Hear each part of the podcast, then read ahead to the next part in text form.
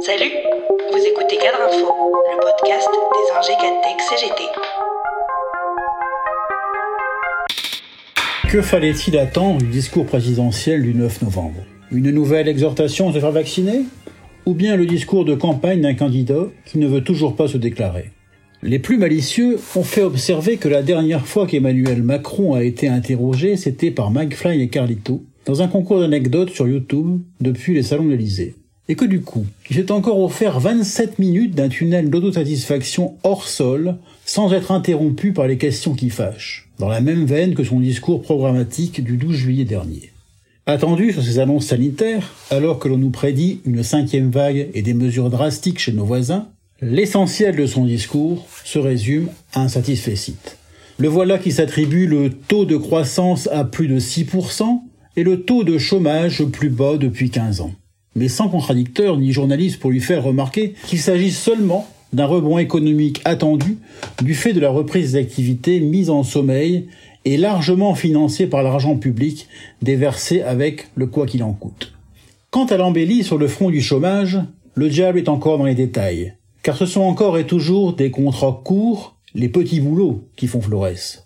Dès lors que lui et ses ministres saturent les ondes de ce panégyrique de la Macronie, il n'y a plus de mystère.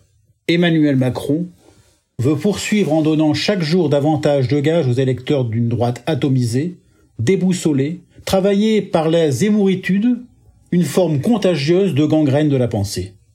Et là, le programme est un peu plus clair réforme de l'assurance chômage, réforme des retraites, défiscalisation des heures supplémentaires.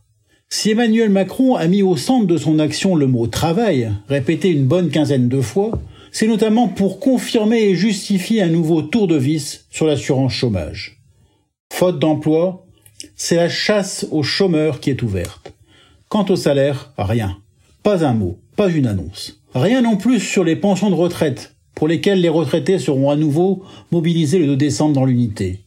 Rien non plus en matière de politique volontariste de création et pérennisation d'emplois et d'amélioration des conditions de travail, alors que chaque jour, des salariés luttent et proposent des projets industriels concrets pour sauvegarder leur entreprise. A relevé la CGT, alors qu'il y a quelques mois, le président candidat nous bonimentait sur le retour des jours heureux. Emmanuel Macron s'affiche au-delà du printemps 2022 dans la continuité de son premier mandat. Il n'aura tiré aucune leçon progressiste de cette crise sanitaire, de cette crise économique et climatique, alors que tout appelle au contraire à un véritable plan de rupture en replaçant le développement humain durable au cœur de l'action politique et économique, comme le souligne la CGT.